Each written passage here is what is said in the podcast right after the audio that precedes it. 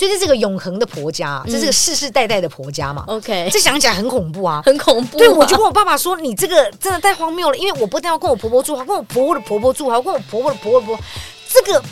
这个很可怕，这很可怕。对，可是我爸爸不能理解这件事情，他会觉得说这个不是一个一家亲的状况，这是怎么会一家亲？父母感情很好吗？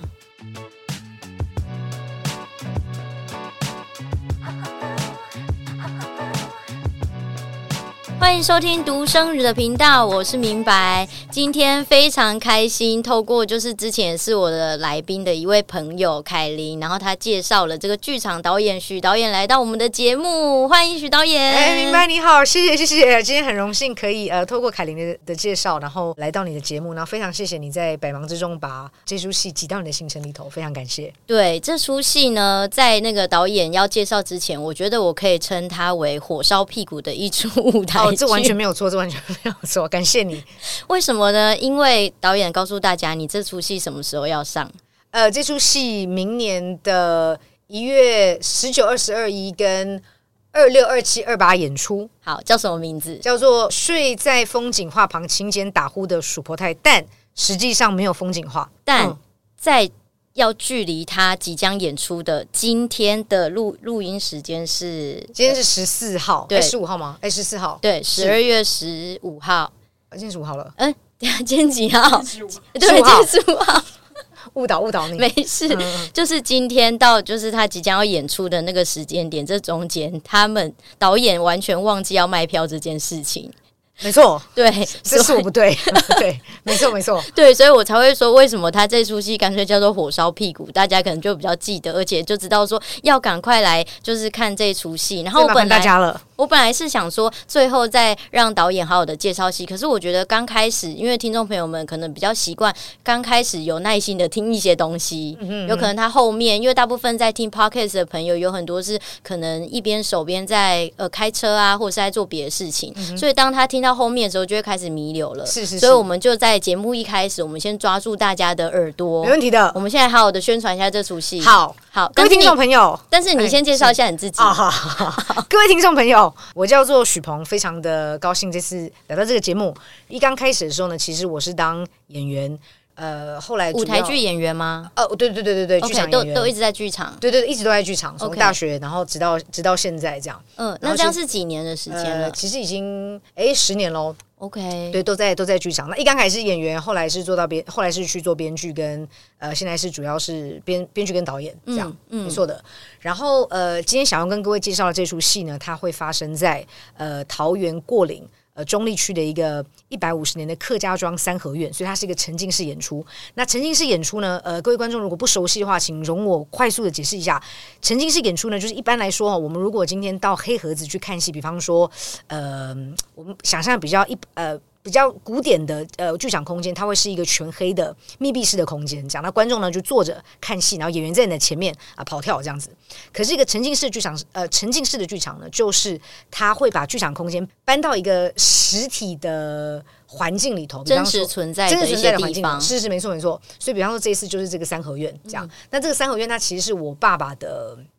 我爸爸成长的地方，嗯，所以等于是我的老家。然后我在童年的小学之前，其实也待在那边，呃，蛮长一段时间，跟我的阿嬷待在那里。这样，嗯、这出戏会发生在这个环境，然后他会在夜晚的时候，等于说是一个夜晚的。我们希望是观众是在夜晚的时候遭遇到一个三合院的建筑跟三合院的空间，嗯，这样子，嗯。那剧情上呢，它是关于一个叔婆太。这个叔婆太在客家话里面的意思呢，是你的曾祖父的弟弟的太太。那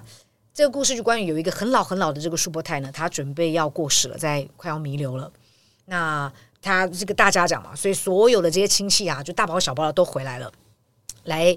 目送叔伯泰的最后呃一面。嗯、但是同时，大家心中都有一个觊觎。就是基于呢，说不太腌制的菜脯，因为这个菜脯如果腌很久的话呢，会变成黑色的，就会是黑金，是非常非常的昂贵的东西。OK，对，所以大家呢都这个心怀不轨的呢，来到这个地方，一方面要目送送他走最后一里，但是同时之间呢要寻找他的这个百年的菜脯，因为他活很久，一百三十几岁了，可能啦，一百三十几岁了，所以呢代表这个瓮有一百三十几年了，哎，没有，大家就一百一百多年，所以大家就来找这样。那在这段时间就发生了非常多的事情，包括他的曾孙呢，就看到鼠伯太的不知道是人还是他的鬼魂飘在半月池上面，然后呢，他就问想要把这个鼠伯太叫回来，可是这个鼠伯太竟然很没有水准呢，就对天吐了一口痰，那这个痰就幻化成一个宇宙，所以我们的故事呢就从这个地方开始。对，那这个戏就从这个宇宙开始，然后讨论到呃家族中一定会出现的，不管是亲子关系啊，嗯，然后呃世代的议题呀，然后呃还要包括在一个这么异的这么大的家族里头，怎么样去谈。呃，酷儿的议题，嗯，这样，嗯，好特别哦，谢谢。你刚刚讲到沉浸式剧场嘛，那所以我想说，因为大家是用听的，嗯，那可以再更清楚的形容一下，就是我自己想象的。因为你刚刚解释完，还有包含了过去看剧的一些经验，是不是说我今天走到了三合院，然后说它其实没有一个固定的舞台，对，然后它其实也没有既定的方向，没错，会在这三合院的任何地方跑来跑去，还是我要在里面跑来跑去？哎，你你会你会跑，那演员也会跑，演员会围绕着你跑，然后你可以决定你要往哪边看。哦，对对对对对，我去那个纽约有看过有一个那个 Sleep No More，对。对对，但是呃，这个状况又跟 Sleep No，第一个是 Sleep No More 很有钱，所以他们包 他们是包栋去做，是没错，对对，但是呃，他们还是在这个空，他们还是在那个包栋的空间中制造了很多。场景，嗯，但是在这一出里面，第一个是三合院，它的那个真实性啊，任何人造的剧场性的东西对比起来，都会显得非常的假。嗯、所以我们在道具上其实会把它放低，嗯，就是我们不做那么多的道具，是，而是真的是呃，跟这个空间共存了，因为那个那个空间的它的个性太强烈了。嗯，对对对对对。OK，嗯、那所以如果假设观众朋友们买了这张票，是它可以有重复看吗？还是说他一进去他就是跟着哪一个？主角，嗯，然后一路这样子走完就没了。哎，这个呃，我们是会有戏的部分，也就是说，这时候观众可能会在比较定点的时候，大概知道故事的来龙去脉。然后中段的时候呢，我们会让观众选择跟随哪一个角色，嗯，然后去探索整个三合院的空间。哦，对，那每一条线呢都会重复，所以观众如果。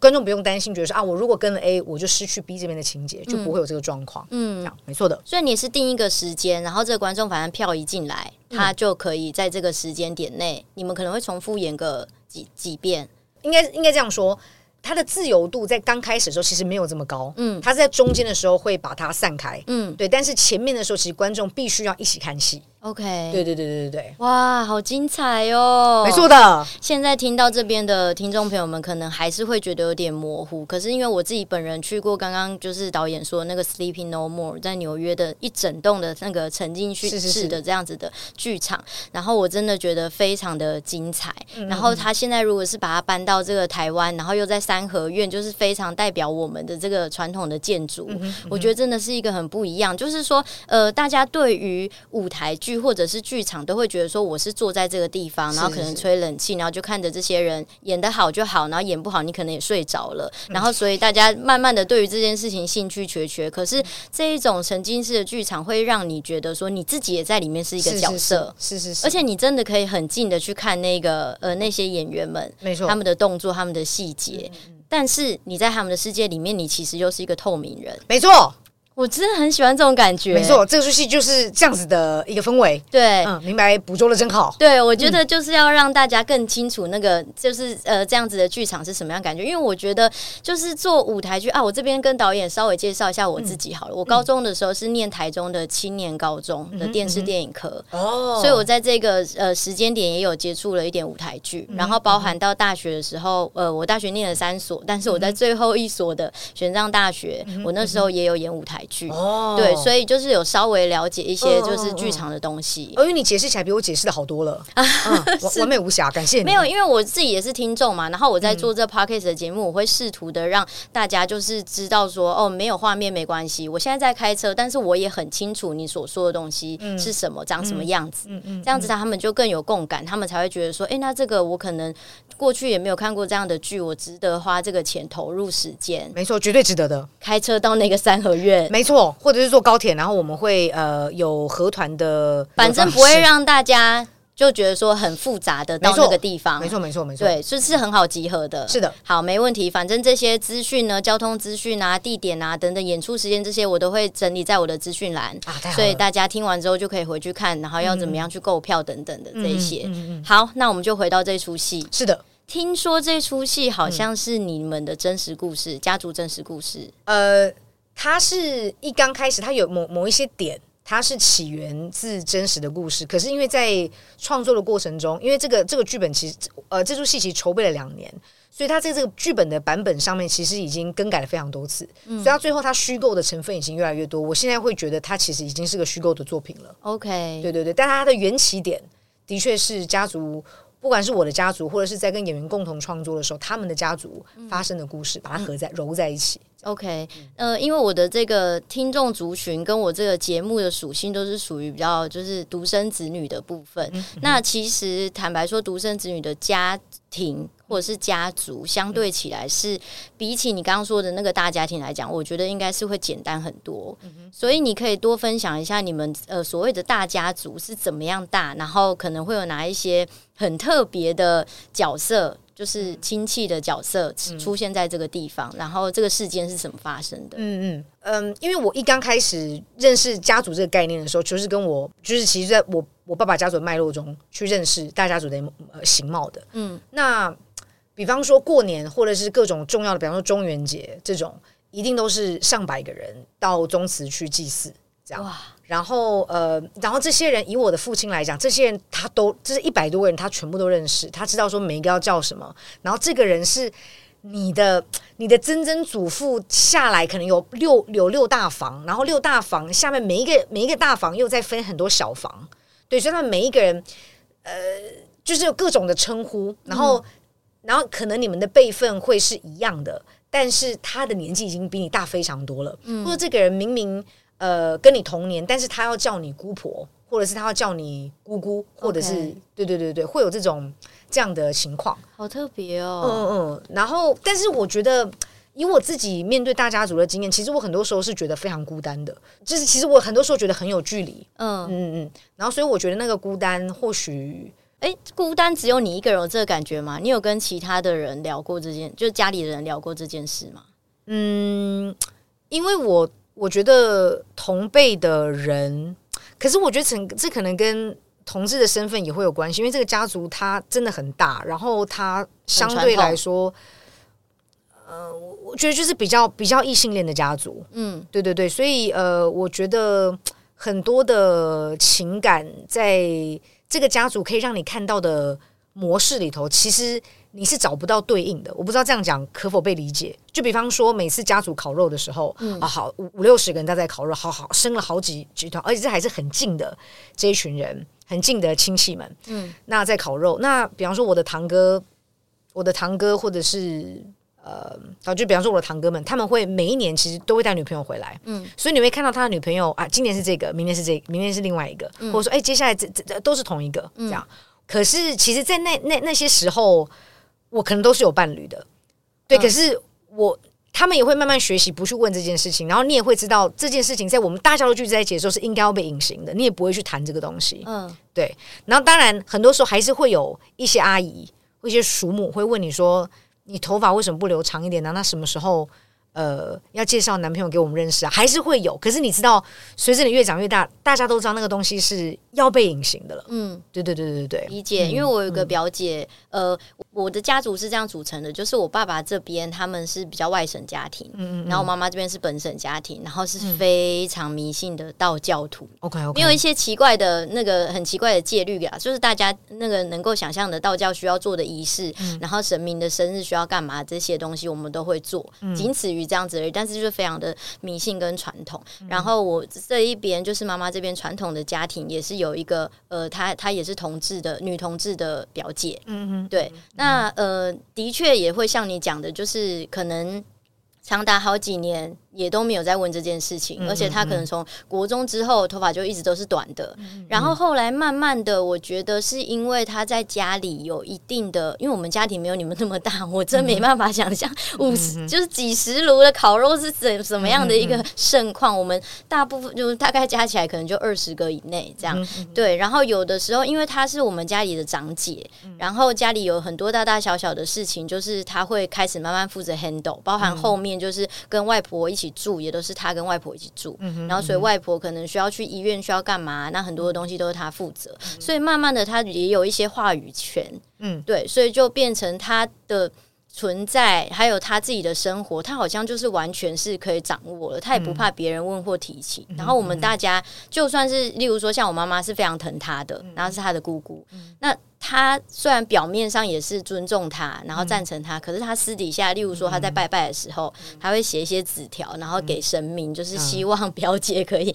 变成所谓的正常的这样子异性恋的关系。嗯、对对对，所以。呃，所以我不晓得你的那个纠结的感觉，跟为什么你就是没有尝试说，那你就讲出来。那像表姐她就是直接把女朋友带回家，哦，然后阿嬷也其实也很传统啊，可是因为没办法，因为他们就朝夕相处，然后主要照顾者是表姐，所以阿嬷也不会讲什么，而且甚至到后来阿嬷就呃爱屋及乌，也很疼她的女朋友，嗯嗯嗯，对啊，所以就是你没有在这个过程当中尝试着要做些什么样的突破吗？嗯，这个倒真的没有，因为呃，我觉得哦，因为我爸爸也是一个比较比较传统的的客家男人，这样，嗯、我一直会觉得，所以他到现在也不知道啊，他知道，但是这个是很难。就是不会去谈的事情哦，所以直到现在也不会谈，不会不会不会。哦。我的表姐是有被我舅舅骂过，就是说你这个是逆天的行为，因为我们家很多神明嘛，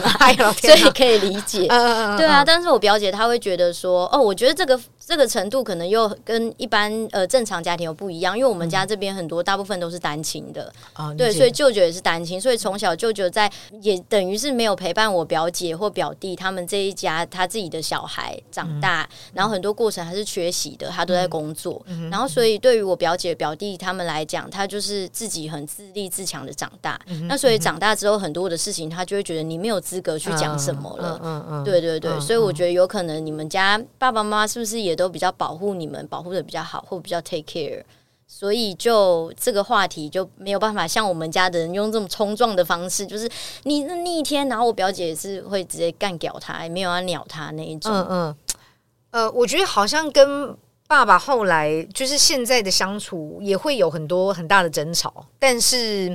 好像不会特别针对事情这件事情去，没有什么好冲撞，因为事情就是这样，他也知道。但是我只是觉得，如果说我今天真的带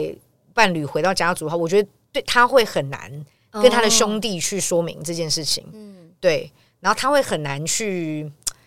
因为有太多的人了，可是网络很发达啊，大家 Google 得到你耶。对，但是一般来说，大家是不会去 Google 家族成员的。Oh, 你懂我意思？OK，因为你没有那个，你你没有什么原因要去 Google。嗯，对，因为说实在，你有 Google 你的的，我目前没有，是吧？是吧？因为我应该是家族中最会可以被 Google 到的人，因为我有 Podcast，我有在做媒体的一些、嗯嗯、这这些事情。嗯嗯，对啊，对啊，嗯、但是其他的人都是生活的很低调啊。我觉得好像就变成是说，即使他们有 Google 好了，他们也都他们知道好，但是大家也不会去听。哎，重点是，比方说我爸爸这一辈的，他们更不可能去 Google。嗯，对，所以最好还是都他们认为说啊，他居然就是有一个女儿，那已经三十几岁了，但是还是都好像还是单身，但我们也不知道年轻人的事情，不要去问。但是好像不会不会让他们需要去面对到说，我爸爸必须要去解释说啊，这个女儿的状况是这么的，对这个家庭来讲会是这么的。一样的一个状况，嗯，对对对对，对啊，这就是为什么今天就是要决定跟导演一起录这一集，然后我们知道会聊到家庭的时候，我就觉得很多东西是很好奇跟很冲撞的，嗯，就是因为太多，就是你们真的是，因为即便到现在这个时代，我都很难想象说，哦，生活在一个这么大的家庭，然后有这么传统的枷锁，或是你可能很尊重每一个长辈，你没有办法跟他们很直接的对话。所以，也许是这样子造成你所谓刚刚讲的你的那个孤独的感觉。嗯，是？我觉得，我觉得你你你讲的好像某一部分是没有错的，好像包括，嗯，对，我就如同你刚刚讲的这个部分，然后还有就是真的太多人，然后我觉得对我。对于我爸爸来讲，或是对我的堂哥堂姐来说，他们其实有共同成长的一段时间。尤其是我的我爸爸跟这一群这五十几个人，嗯，他们小时候可能是一起长大的，所以他们很多一起放牛的记忆，一起去找皮糖的记忆，一起去游泳或抓鱼的记忆，嗯。可是他们对我来说，其实真的有时候就很像陌生人，嗯，对。所以，然后再加上我后来没有在这个地方继续长大，我后来就跟我父母到台北了，嗯。所以有好多东西其实是缺失的。但我姐姐其实就跟 堂兄弟姐妹比较熟，他们一起长大，度过了很多共同的时光，嗯，这样子。可是我觉得这个部分我好像没，就是我没有这样，对，那所以我就会很好奇，说为什么你这么没有，然后这件事情对你来说其实很陌生，嗯，但它又成为了你的戏的重点，而且你可能也不是只有这一出戏是以这个家族的某些 moment 某个时刻去做发想，可能你过去的很多的东西都是在探讨。家庭吗？或是你的就家家族家族史？嗯嗯嗯，对啊对啊，就我就会很好奇。那现在就直接回头讲这一出戏的那个起始点好了，嗯、是哪一个哪一个实际的事件发生了，让你开始发想这这个戏？呃，有有两个点，一个点是说，因为呃，这个三合院它因为之前我爸爸的祖先的的时候，他们其实并没有。就他这样分下来到现在，嗯，他已经同时被三十几个人拥有了，嗯，所以变成是，但是我们并没有明确的说这边是属于你，这边属于我，我们都拥有这个地方，嗯，所以如果我们都拥有这么多大块地的话，那我们三十几个人都共同拥有这块地，其实我们现在对于怎么处理这个地，我们大家意见会不一样，对。可是我们因为我们我我们我没有办法确定说你拥有那一块，所以你去处理那一块，嗯，我没有办法这样子，因为我们都拥有，对，所以你要怎么样，我们其他人都要同意，不然你没有办法做事情，对。对，所以就造成有些人会觉得说这个地。包括这个三合院，其实我们应该要把它卖掉。它很方正，嗯，所以如果你把三合院拿掉的话，你那个地很方正，会卖很好的价钱，嗯，对。那可是有另外一些人又觉得说，为什么？因为三合院的中间是那个宫廷，就是宗祠的地方，其实祖先都住在那边，嗯，对。那因为这样子，家族内就产生了一个诉讼，嗯，那这个诉讼呃为期五年，这样。那我一直听我爸爸讲，那我就。对，他在如何诉说这整件事情，然后包括说，我发现这个记忆当中很清楚拼凑的都是男性祖先的故事。嗯，我问他说：“那女祖先在哪边？女祖先怎么样？”呃，记忆相对来说会比较薄弱，嗯，对。那比方说，我爸爸是支持要保护、保存宫厅的人，嗯，那他就觉得说啊，因为这些这些男祖先各自有什么样的个性，他们一定喜欢凑热闹，想要住在一起，嗯，然后好几百个人这样住在住在那个，就他们的魂魄。你们看花木兰，嗯，我知道，就花木兰那那个那个画面，一群就这些鬼魂们住在一起，大家在很热闹这样，嗯，那我就问他说，那你觉得？女人会不会想要住在这个里面？嗯，那他就说，当然会想要住在里面啊！怎么会有人不想要住在里面？可是我觉得这有点没有道理，因为这个宗祠是在去年的时候才勉为其难说许家单身女儿可以进去住，嗯，所以这就代表讲，这就代表说，在这个之前都是呃媳妇跟许家的这些男丁住在一起，嗯。所以这是个永恒的婆家，这是个世世代代的婆家嘛？OK，这想起来很恐怖啊，很恐怖。对，我就跟我爸爸说：“你这个真的太荒谬了，因为我不但要跟我婆婆住，还跟我婆婆的婆婆住，还要跟我婆婆的婆婆的婆婆，这个这个很可怕，这很可怕。”对，可是我爸爸不能理解这件事情，他会觉得说这个不是一个一家亲的状况，这是怎么会一家亲？父母感情很好吗？我父母，呃，我父母感情是好的。OK，对对对，所以你妈完全可以接受他是要跟你们许家世世代代。对，这就是重点，因为我妈说她要海葬。对，但是但是因为我我们在聊这件事情的时候，我就跟我爸爸说，我觉得你这个没有道理，因为这是个无限的公婆的一直地一直一直不断公婆的复制，对，这是个很可怕的画面。对，那我爸就很觉得说我这个，他觉得我。不知感恩，那我不知道这跟不知感恩有什么关系。但总之，他就觉得说我不知感恩这样。嗯、但是那一天结束之后，我妈就告诉我说，其实我自己的阿嬷，就是我爸爸的妈妈要过世的时候，嗯，他在就他快要弥留了，嗯，然后但是他一直不愿意休息，他不愿意去，不愿意躺下去睡这样。那我妈妈就跟他说：“哎、欸，妈妈，你要不要睡一下？你大概睡十五分钟，我把你叫起来，你精神会比较好。”可是呢，我阿妈就怎么样都不愿意睡。她后来啊，她真的快受不了了，她就说，因为她很怕。她睡着了，她就再也醒不醒不过来。嗯，那我妈就说：“你不用担心这个，你一定醒得来。等一下十五分钟就叫你。”嗯，那她是我妈妈后来真的快要受不了了，她就跟我妈妈说：“如果我真的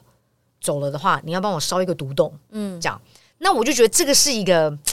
就这个就是我阿妈是个很传统的人。嗯，然后或者是说，因为我就跟你说，我跟。家族不亲，那就讲是是很客观的讲一个故事好了。就是有一个人一辈子，有一个女人一辈子在这样的一个这么传统的客家家族里面，嗯、非常的封闭。然后你认，然后那边因为是许家庄，就不只是那个三合院，是那个附近都是许家庄，嗯、就走到那边都碰到许家的人。对，然后他们，你看到这些女人都是嫁进来的媳妇，或者他们即将要出嫁，嫁给其他客家家族的女人。对，那你就跟这群生活在一起，